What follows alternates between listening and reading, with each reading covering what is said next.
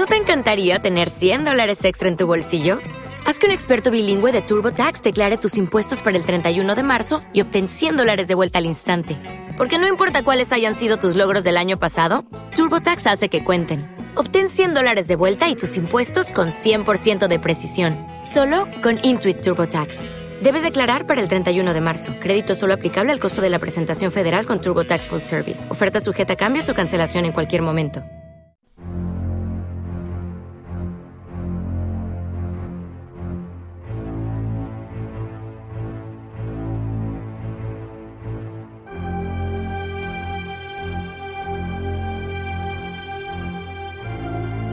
Estás entrando en un universo de misterios.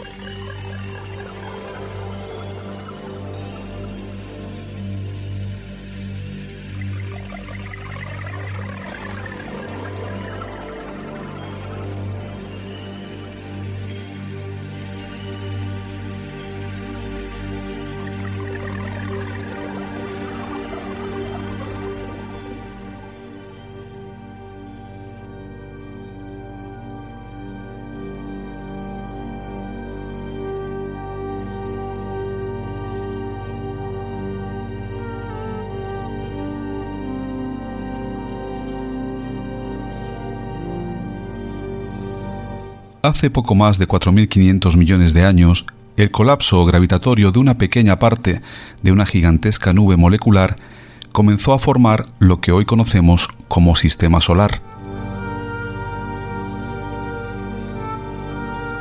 Pero no siempre hemos sido conscientes de la existencia de nuestro sistema estelar, y de hecho hoy nos encontramos en un privilegiado momento de la historia en el que la humanidad tiene conocimientos sobre el cielo estrellado como nunca antes hubieran soñado tener los hombres antiguos que lo observaron con curiosidad.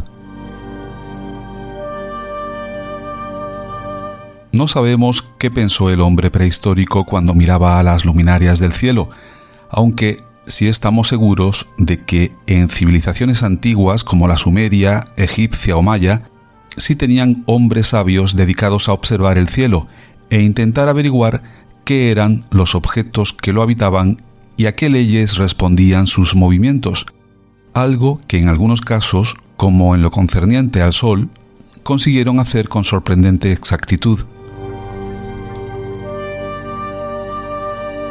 En cualquier caso, las ideas sobre el origen y el destino del mundo y su morfología datan de los primeros escritos conocidos. Sin embargo, durante casi todo ese tiempo, no hubo ningún intento de vincular tales teorías con la existencia de un sistema solar, simplemente porque en general no se pensaba que el sistema solar, en el sentido en que lo entendemos ahora, existiera. Aunque la idea de colocar al Sol en el centro se había desarrollado durante milenios, Aristarco de Samos lo había sugerido ya en el año 250 a.C., el hecho de que Claudio Ptolomeo postulara en el siglo II o en el siglo II su hipótesis terracentrista hizo que durante 1300 años pocos se atrevieran a refutar esta equivocada idea. Fue durante la primera mitad del siglo XVI cuando el monje prusiano Nicolás Copérnico se atreviera a contraponer al terracentrismo imperante el heliocentrismo, aunque lo hiciera en una obra publicada póstumamente y que dedicó al Papa. No obstante, el trabajo de Copérnico abrió el camino para que otros perfeccionaran la idea de que el Sol es el centro del sistema planetario, de manera que ya a finales del siglo XVII el heliocentrismo era ya ampliamente aceptado. El primer uso registrado del término sistema solar data de 1704.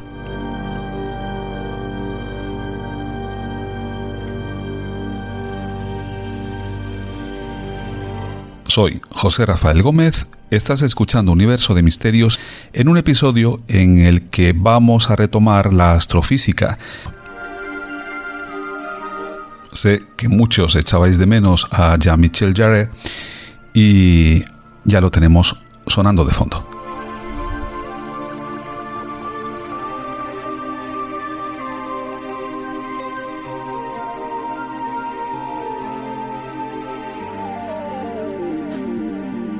La teoría estándar actual para la formación del sistema solar, la hipótesis nebular, ha sufrido altibajos en cuanto a su aceptación por parte de la comunidad científica desde su formulación en el siglo XVIII por Emmanuel Swedenborg, Immanuel Kant y Pierre-Simon Laplace.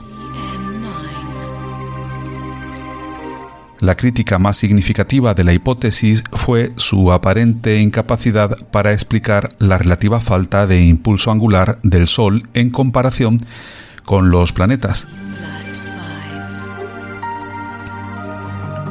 Sin embargo, desde principios de la década de 1980, los estudios de estrellas jóvenes han demostrado que están rodeadas de discos fríos de polvo y gas, exactamente como lo predice la hipótesis nebular, lo que ha llevado a su nueva aceptación.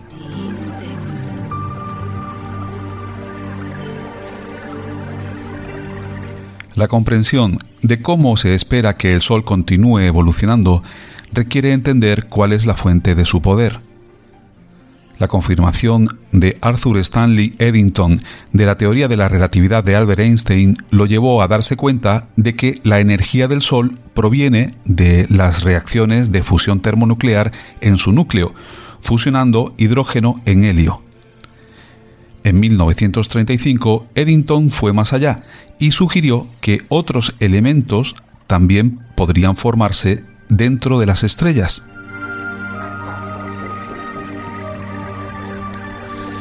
Fred Hoyle, eh, recordad que Fred Hoyle es un reputado, fue, porque ya murió hace bastante tiempo, Fred Hoyle fue un reputadísimo astrofísico, ser Fred Hoyle que... ¿Te está gustando este episodio? Hazte fan desde el botón apoyar del podcast de Nivos. Elige tu aportación y podrás escuchar este y el resto de sus episodios extra. Además, ayudarás a su productor a seguir creando contenido con la misma pasión y dedicación.